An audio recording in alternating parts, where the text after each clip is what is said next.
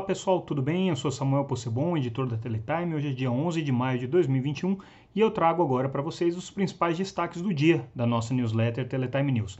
A íntegra de todas essas matérias que vocês vão escutar estão disponíveis lá no nosso site no www.teletime.com.br. Se você ainda não acompanha a Teletime, pode se inscrever gratuitamente e receber a newsletter e ficar assim ligado no dia a dia do mercado de telecomunicações. Como eu sempre digo, é grátis, não dói nada. Vai lá no site, faz a sua inscrição que você vai receber todos os dias um boletim no seu e-mail com todas as notícias mais importantes do dia. Bom, a gente começa então hoje trazendo como destaque não uma notícia dessa segunda-feira, mas uma notícia importante que aconteceu no final de semana, uma operação de compra de um grande provedor de acesso, de um importante provedor de acesso, que é a Vogel Telecom, foi comprada pelo Grupo Algar, né? O Grupo Algar pagou aí é, 600 milhões de reais por essa operação. E isso traz um reforço importante de cobertura para Algar, que já atua hoje é, nacionalmente, mas tem a sua base de, de atuação principalmente na região do Triângulo Mineiro, apesar de já ter operações em outras cidades também, mas com a Vogel eles agregam aí mais 27 mil quilômetros de fibra ótica, passam a atuar então ao todo em 150 cidades e vai, vão ficar, né, a Algar vai ficar com uma rede de 110 mil quilômetros de fibra, o que já é uma extensão considerável, considerando que a maior rede de fibra que a gente tem hoje no Brasil é da Oi, que são 400 mil quilômetros, então a Algar fica aproximadamente com um quarto disso. Essa operação é interessante por uma série de razões. Primeiro, porque complementa a cobertura da Algar, depois é, projeta Algar é, para um nível de competição nacional e a Vogel é uma operadora que hoje é conhecida pela sua atuação no mercado corporativo e pelos, pela sua atuação no mercado de atacado. Então a Algar reforça aí é, com isso a sua atuação no mercado B2B, no mercado é, corporativo e, é, obviamente, é, passa a ser um pouco mais competitiva em relação aos seus concorrentes em função dessa compra. A gente ainda não tem muitos detalhes com relação à questão financeira, mas o que se comenta muito no mercado é que 600 milhões foi um preço razoável, mas a Vogel tinha um endividamento grande. Então é preciso entender como é que fica esse endividamento da, da Vogel em função dessa operação é, da Algar. O, o, acionista anterior da Vogel era o Fundo Pátria, que está se agora se desfazendo, né? realizou esse investimento aí depois de alguns anos aí controlando a Vogel. Bom, é, essa foi a notícia mais importante do final de semana, e aí a gente vindo para o noticiário da segunda-feira, né, com as notícias mais importantes da segunda-feira, a Teletime traz uma reportagem com uma análise que foi feita pelo BTG sobre o mercado de banda larga, especialmente o, o que a Claro está sofrendo e vai sofrer na disputa pelo mercado de banda larga, principalmente residencial. Por quê? A Claro é uma operadora que tradicionalmente opera com uma tecnologia baseada em rede de TV a cabo, que é a tecnologia HFC. Então, em cima dessa rede HFC, que é uma rede de, de cobre, é uma rede construída é, com uma parte de fibra ótica e outra parte de cabos coaxiais, ela tem uh, um, um, padrão de uh, transmissão de dados conhecido como DOCSIS, que é o padrão típico das redes HFC, que se usa largamente nos Estados Unidos, são dominantes. É uma tecnologia muito boa e que deu a Claro ao longo desses últimos anos né, uma vantagem competitiva em relação aos concorrentes que trabalhavam com a tecnologia de par trançado, a DSL, que é muito, muito inferior ao HFC.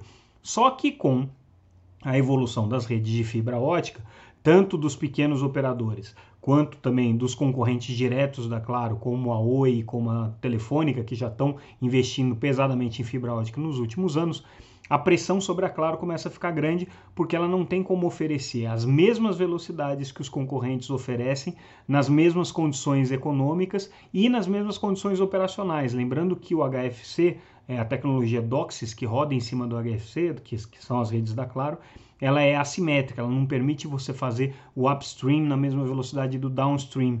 Então, isso para algumas é, é, para alguns usos da rede, tipicamente usos para vídeo, para você fazer uploads de vídeo muito pesados, isso faz uma diferença bastante grande.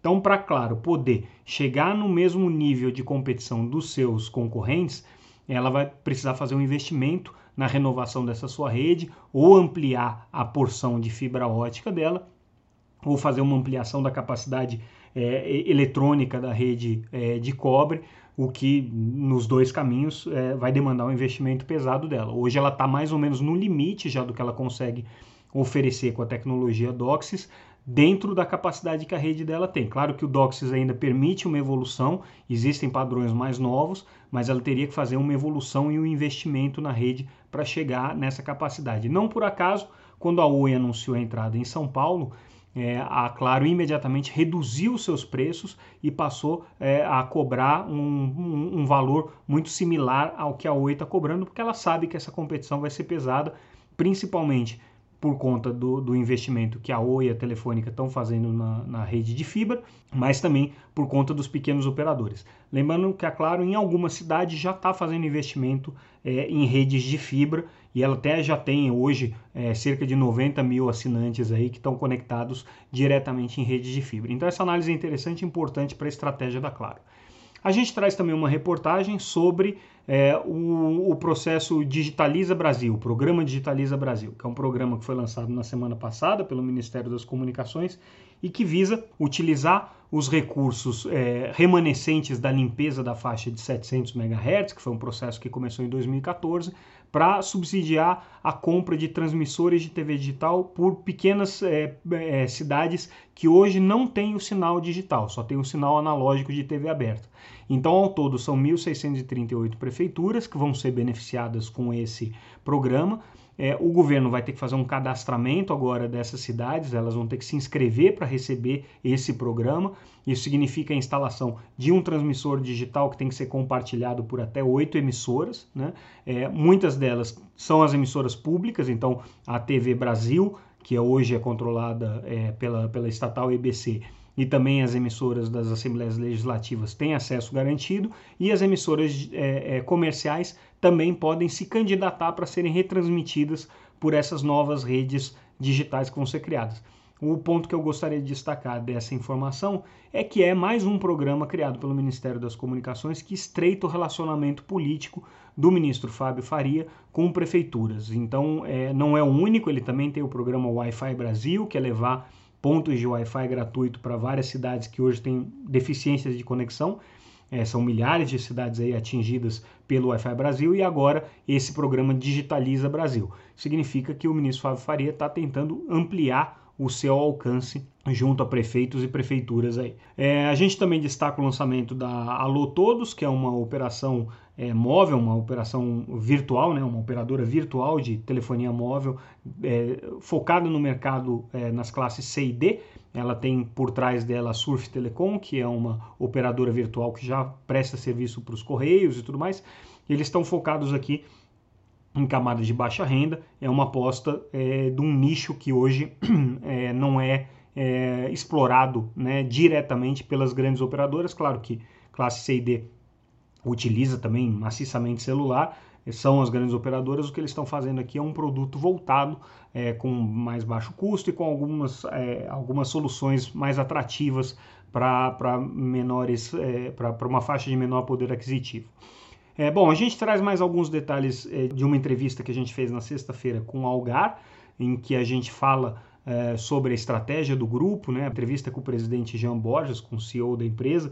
Então ele fala aqui agora sobre a estratégia do, do avanço da Algar no segmento de business to business, né? É, B2B e também é, fala um pouco sobre é, algumas questões regulatórias, especialmente a frustração da Algar com relação à evolução do novo modelo que vai permitir é, o, a, migração do modelo de concessão para o modelo de autorização de telefonia fixa. Seguindo aqui, a gente também traz a informação de que a Telebrás renovou o contrato de concessão de fibra ótica com a Petrobras e a Eletrobras. Nada de novo no front. A, a Telebrás, como se sabe, não tem redes próprias. Ela né, é, na verdade, é uma gestora das redes de fibra da Petrobras e da Eletrobras. Esse contrato de gestão foi renovado agora. Então, força a atuação da Telebrás nessa linha de ser a administradora da infraestrutura de redes das principais estatais brasileiras. E a gente, por fim, a gente finaliza aqui com uma notícia importante. Os deputados da Comissão de Ciência e Tecnologia da Câmara vão ouvir é, o, o, o, ministro Fábio Faria sobre as prioridades do Ministério para esse ano. Então, essa informação que a gente está trazendo aqui também é importante, porque a gente vai ter algumas informações aí que devem sair dessa audiência com o ministro Fábio Faria. Bom, gente, esses foram os destaques de hoje. Vocês que não nos acompanham ainda nas redes sociais podem acompanhar. Todas as principais redes vocês encontram Teletime News, arroba Teletime News em todas as principais redes. E se você está é, tá gostando do nosso podcast, fique ligado, diariamente a gente volta aqui e semanalmente a gente tem um episódio especial com um tema um pouco mais aprofundado. É isso, pessoal. A gente se vê amanhã. Até mais.